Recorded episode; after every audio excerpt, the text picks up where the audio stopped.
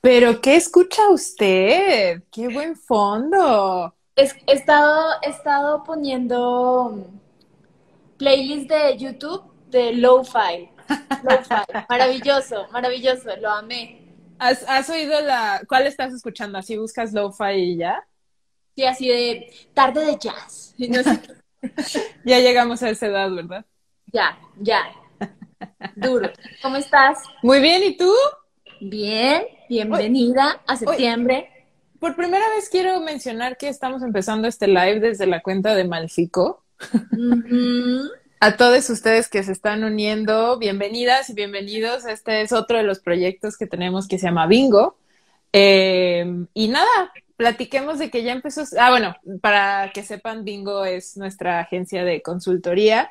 Eh, ah, pero también tenemos unos podcasts que se llaman Hablemos de, aquí en conjunto con Connie, que es eh, no solo mi colega, sino mi socia y también es una de mis mejores amigas.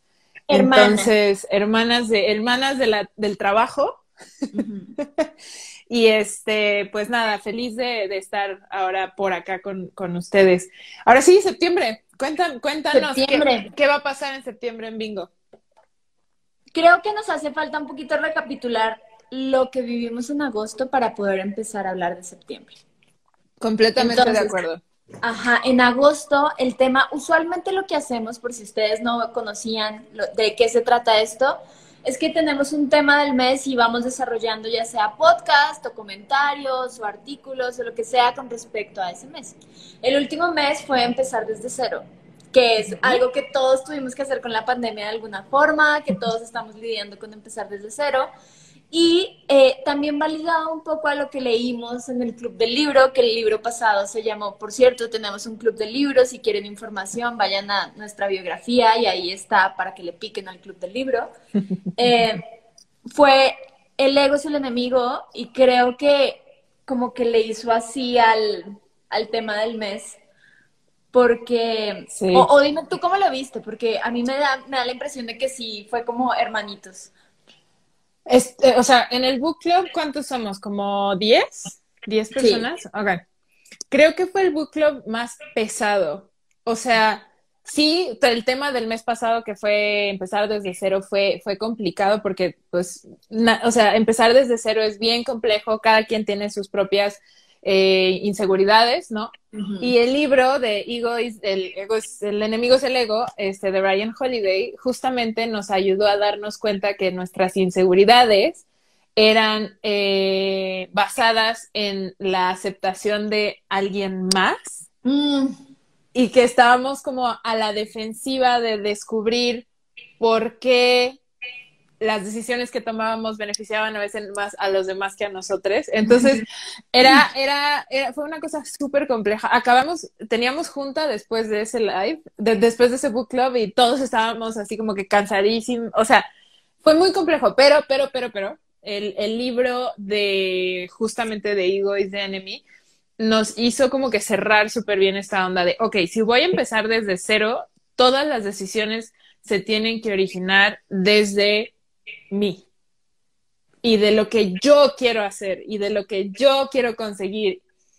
Pero, pero, existe una muy delgada línea entre lo que yo quiero y lo que yo quiero que también puede beneficiar a los demás, porque tampoco podemos ser completamente egoístas. Es, es, un, es un rollo. Es un rollo. Y además, el encontrar identidad propia es algo súper necesario en la industria de la música, si son un artista independiente, el lograr encontrar ese balance en, qué tanto me parezco a otras bandas, qué tanto me parezco a otros proyectos, qué tanto soy yo o qué tanto es lo que me ha dicho la gente que debería estar haciendo.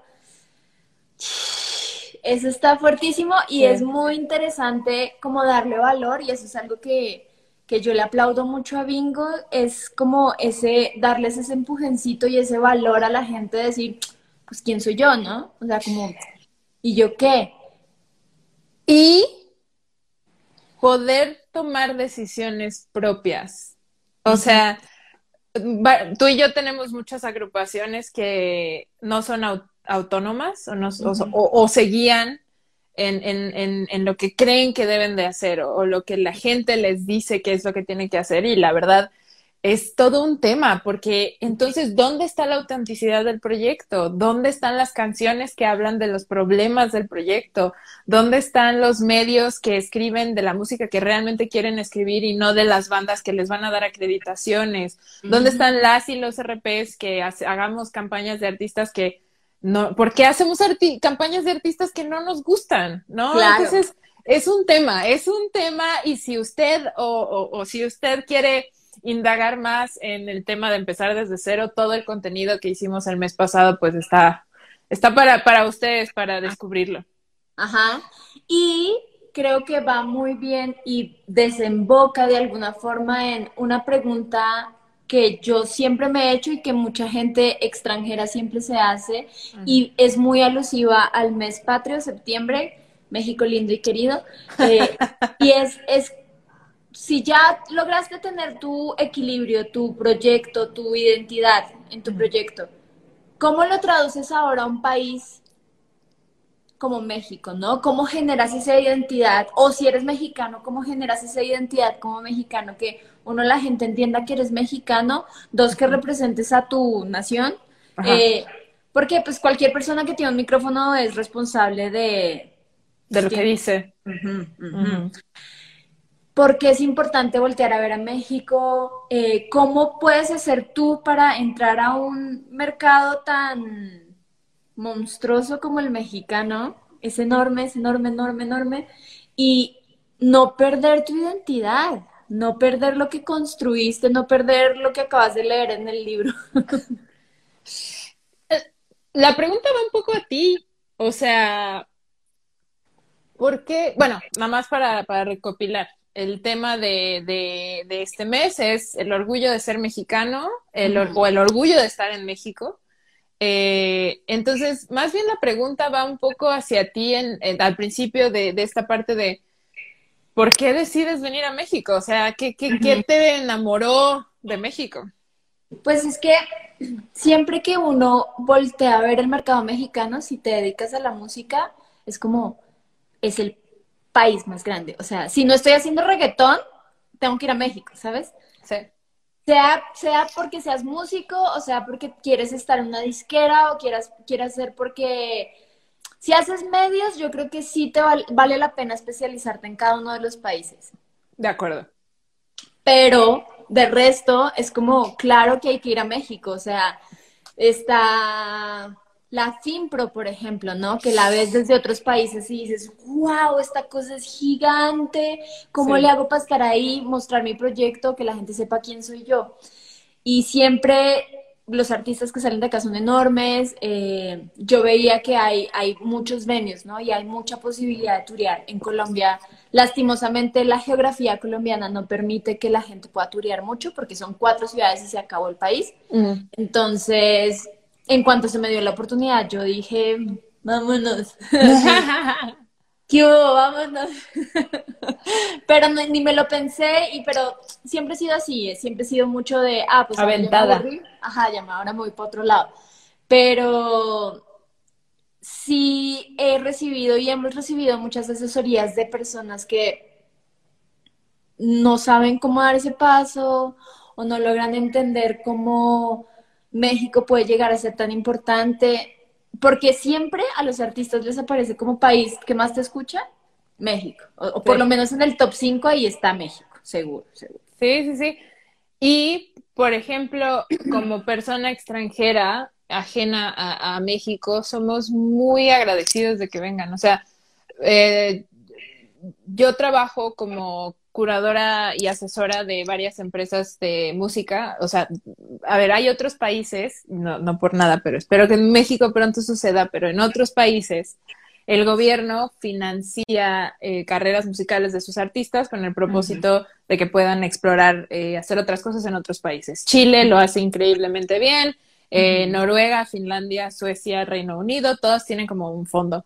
Entonces yo ayudo mucho de manera, de, o sea, yo asesoro a estas empresas como para decidir con quién hablar, con quién hacer juntas. Entonces tenemos juntas con Altiplano, con Nakama, con Lennon, con Ocesa, con, y es bien padre, ¿no? Entonces siempre es como esta onda de, es que en México, a pesar de que no, nosotros, no, nosotros no creamos eso, en México la gente es muy agradecida del apoyo en conjunto. Entonces, no hay ningún problema. Todos nos... Irónicamente, la mayoría de, de, la industria se lleva bien, ¿no? Entonces, cuando llega alguien del extranjero, queremos quedar bien como mexicanos y queremos enseñarles que sí, existe esta opción, existe esta otra opción, puedes hacer esto, puedes hacer aquello.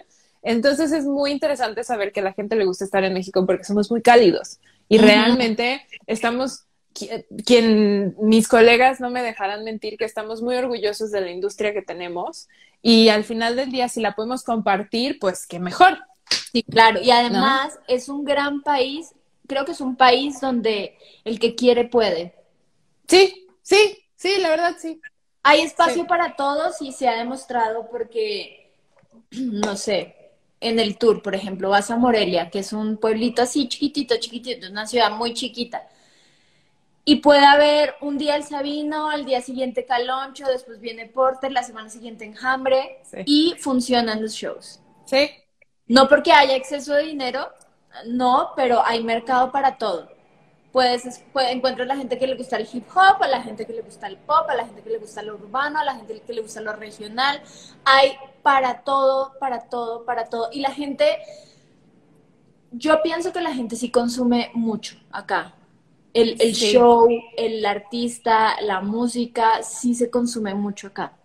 Y estamos ahorita en momento postapocalíptico y, y fue muy evidente cuando, o sea, la gira de los vándalos chinos que acaba de terminar, soldautearon todo. Ajá. Entonces, como banda, banda extranjera, ves eso y dices, órales, ¿no? Tenemos los casos de Passport, tenemos los casos de eh, Mon Laferte, o sea, obviamente nos, nos damos cuenta que existe un, existe público para quien sea, y es la razón por la cual, no sé todavía, pero la Ciudad de México resultó hace unos años ser la, la ciudad que más escuchaba música en Spotify.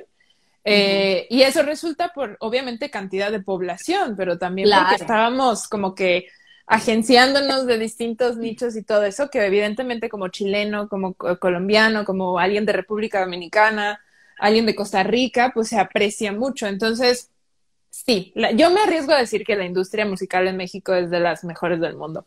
Del mundo, estoy completamente de acuerdo. Y, y en todo nivel, en tanto a calidad de audio, calidad de compositores, calidad de ejecutores, calidad de personas que hacen producción, o sea, de todo. La gente luego me, me encanta cuando estoy haciendo un show o algo con artistas extranjeros, pero diciéndolo amablemente, extranjeros ignorantes que piensan que en México andamos con taparrabo en toda Latinoamérica. Sí.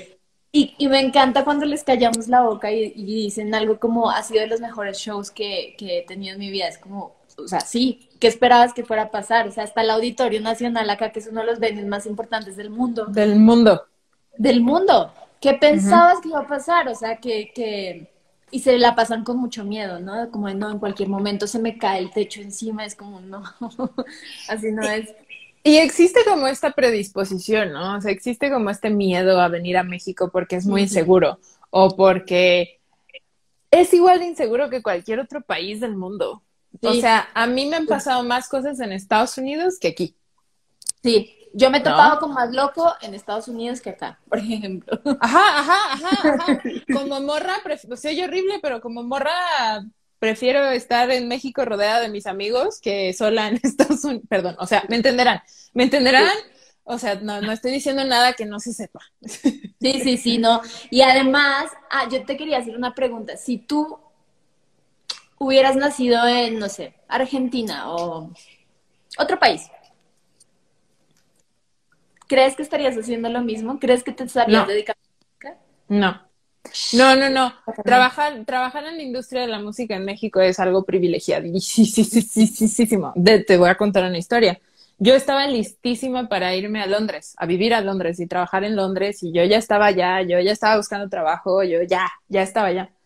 Y una vez platicando con varios colegas y varias, eh, e-, era bien padre porque varias bandas, o sea, era en el 2012, entonces había muchas bandas que estaban ahorita, estaban en ese momento como sacando cosas, sacando demos nuevos, había bandas que ahorita vemos en el Corona que estaban tocando en un bar para 20 personas y, o sea, brutal, brutal, un momento increíble, así, y, lo cuento más bien como para que entiendan que fue un momento que, que, que me costó mucho la siguiente decisión. Porque estaba todo naciendo, estaba todo apareciendo, había bandas que se estaban gestando que yo sabía que iban a ser un éxito y aparte yo soy más de música británica, entonces resulta que estábamos en una cena, ya de mi cena, de mis cenas de despedida, y un colega justo que hacía relaciones públicas me dijo, eres más valiosa siendo mexicana en México que siendo mexicana en cualquier otro país del mundo. Porque si eres mexicana en cualquier otro país del mundo, no, no puedes traer nada a la mesa. Claro. Nada.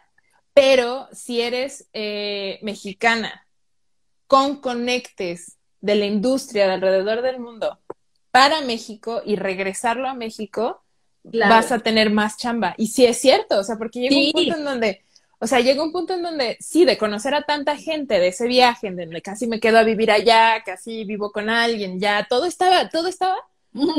Pues obviamente me, me regreso acá con todos los contactos, todas las bandas, y cada vez que vienen a México, 10 años después nos volvemos a topar. Entonces, justo es esta onda de, quizás eres más valioso ya en donde estás, nada más tienes que encontrar justo cuáles son esos vínculos.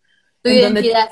tu identidad, en donde puedes apoyar eh, el, la chamba, ¿no? Por ejemplo, alguien, o sea, evidentemente tú, Connie, la experiencia que te ha dado Latinoamérica, eh, tienes conocimiento que en México no tenemos. Entonces, justamente esa confianza de tu identidad es muy valiosa para nosotros los mexicanos, porque también estamos como en una burbujita, ¿no? Sí, claro. Entonces, el input externo es muy valioso. Claro, y además de alguna forma yo siento que yo soy re mexicana, o sea, re. Ya se perdió esa línea. Se perdió esa línea. No, tú eres más mexicana que yo. sí. La verdad, no, sí, la verdad, sí. Está, está cañón, pero fíjate que eso es bien interesante porque también cuando se te presenta la oportunidad de entrar a un mercado diferente, así sea lo mismo, la misma industria, Ajá y te pones a hacer como un comparativo de pros y contras, yo siento que si ponemos a México contra cualquier otro país, México está ahí. O sea, México tiene mucho, mucho, mucho a favor. A menos de que, no sé, tengas una banda de country y te ofrezcan irte a Estados Unidos, ¿no? O sea, o, que tengas un, seas un artista de reggaetón y te ofrezcan irte a Miami, pues obviamente lo vas a hacer. Y también la cercanía que tenemos con Estados Unidos sí nos beneficia mucho en cuanto a traslados, procesos. O sea, si vas a tocar en South by Southwest, no te cuesta nada tocar en Monterrey. Ajá. Entonces, subes te subes y ya. Exacto, exacto. Entonces, creo que en cuanto a locación, y fíjate que es muy interesante. Acabo de, trabajar con, una chica que es brutal, que se llama Yendri. Y en su plan de trabajo está Francia, Alemania y México. Ya ni siquiera está Estados Unidos. Porque ya se dieron cuenta muchos managers, promotores, artistas, que México realmente también es una potencia. En cuanto a streamers, claro, o sea, en cuanto a escuchar la música, claro, lo tenemos obvio. Pero en cuanto a calidad de seguidores y de seguidores fieles, porque, a ver, dime de los conciertos. Dime qué te dicen. Un ejemplo. Carlos Satnes, que en España le va increíble, sí es un gran artista español, eh, pero viene acá, Vetusta Morla, vienen acá y ellos dicen como, es que los fans de aquí es otro nivel, o sea, es algo que no vamos a poder tener en Europa y que nos llena el corazón y pues sí les genera un, es, es redituable venir a México, ¿sabes?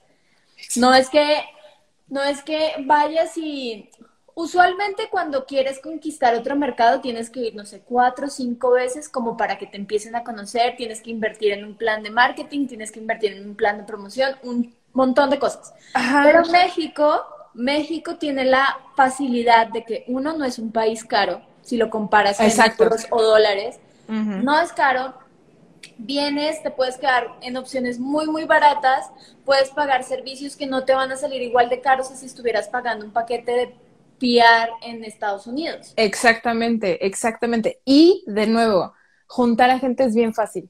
O sea, tal artista llega y dice, quiero trabajar con, y ahí está. ¿No? Alguien conoce a alguien que conoce a alguien que conoce a alguien, ¿no? Entonces, o sea, somos una, somos como muy tight, como, o sea, muy, muy muéganos. Y, y quieras o no, también eso habla muy bien de un, de un lugar que apreciamos dentro de la industria. Entonces, por ejemplo, las agrupaciones pequeñas, ¿no? Que van saliendo y que empiezan a tener como este boom, mucha gente los asesora o las asesora y les dije, miren, muévete por acá, muévete por aquí, ya conocemos quiénes son los buenos y los malos, o sea, o sea, nos apoyamos muchísimo y eso la verdad siento que hay muy pocos países con esa vibra de apoyo. Sí, y también otra cosa que creo que vale la pena mencionar si alguien extranjero está viendo esto es como hay cosas buenas y hay cosas malas.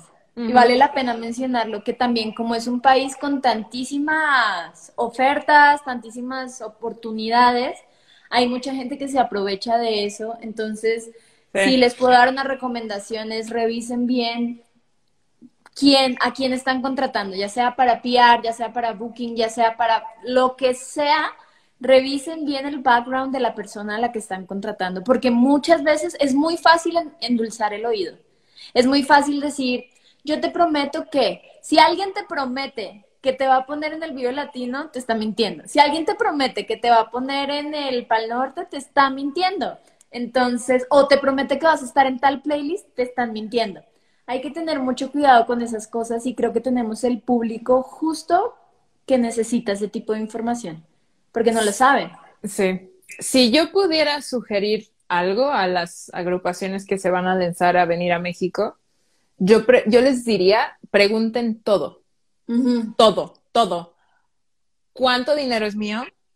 Eh, ¿Cuándo empieza esto? ¿A qué hora acaba? ¿Con quién voy? ¿Qué, o sea, pregunten todo, todo, todo, todo, desde las regalías del, territorio, cómo están, cuáles son, eh, cuáles son los mejores medios, eh, cuáles son las personas con las que podemos tener reunión, Em, si vendo merch, ¿cómo se va a dividir el dinero? Pregunten todo, porque al final esas respuestas van a también darles mucho de que, o sea, como que les van a dar más confianza, pero al final del día, insisto, te avientas a un territorio que no conoces, 100%, pero también te avientas a una situación de la que vas a aprender muchísimo, o sea, en este país, en este país aprendes como a manejar, o sea, quien aprende a manejar en México Puede manejar, en, la Fórmula 1. En todo el mundo. Y es lo mismo. A quien hace su, su escena en México, ya, sabe, sabe navegar por todo el mundo, eso sí. Fíjate que un artista que se me viene a la mente es Alex Ferreira. Ajá. Y Juan Pablo Vega, como que han podido abrir un territorio acá y han podido, de una forma muy orgánica, de una forma muy indie, eh, han logrado meterse a un mercado que aunque hay chance para todos, hay que saber por dónde llegar. Exactamente. Y esa es otra cosa, esa es otra cosa, porque si estás, o sea, no es de contactos random que una vez te encontraste en un show, sino es de picar piedra y es de preguntar quién es, es de hacer una investigación también de por qué te estás yendo a ese país, ¿no? Como cuáles son los venues que hay, la música que tú tocas si realmente es funciona en México. Por ejemplo, Colombia consume muchísimo más metal que México. Sí. Solo que, solo que México es más grande, entonces los shows, los festivales se ven con más gente, pero más gente consume metal en, Colombia. Entonces, si eres un metalero, pues tal vez te funciona más irte para Colombia. Pero si eres alguien que está haciendo música, no sé, indie, llamemos indie, toda esta, ¿cómo se llama? de cantautor ajá, cantautor, pues te conviene muchísimo más. Sí, y aparte, experimenten aquí. Sí, piérdanse. Vayan, y, vayan y, tengan un bonchecito de plata porque van a perder de, plata, pero pues diviértanse y vayan a un show donde solo los ven los meseros y después y pásensela bien con los meseros. Y al día siguiente va a otro show en otra ciudad que no conocen, pero por lo menos también están teniendo currículum. Y algo que la gente valora aquí muchísimo para después, no sé, entrar a un festival es que tengas currículum, que ya hayas tocado X, Y, venue en el país. Sí, pero bueno, entonces, eh, justamente lo que acabamos de platicar es el resumen de nuestro mes en Bingo, eh, que es justo el orgullo de ser mexicano y el orgullo de estar en México. Eh, vamos a tener contenido bien padre. ¿Podemos adelantar algo? Sí. A ver. Que... que mm, vamos a tener invitadas e invitados muy interesantes en nuestros podcasts de este mes. Sí. Eh, nuestro book club de, este mes todavía lo estamos definiendo, de hecho, y por ahí lo vamos a avisar en redes pronto. Bueno, vamos a tener de invitadas, entre, entre otros y otras, eh, Passport finalmente va a hablar con nosotras sobre lo que es dejar Chile para estar en México. Y por ahí hay un manager bien interesante que va a hablar justo también con nosotras sobre dejar su país, venir a México y ser de los mejores managers que existen en México. Además de eso, sí, o sea, todos sus proyectos, yo me acuerdo cuando lo conocías y era como de, yo también. Bueno, pues está empezando de a poquito, tiene algunos problemillas, no sé qué, y de repente, Ajá, ajá, y ahora... Sus proyectos enormes y yo, wow.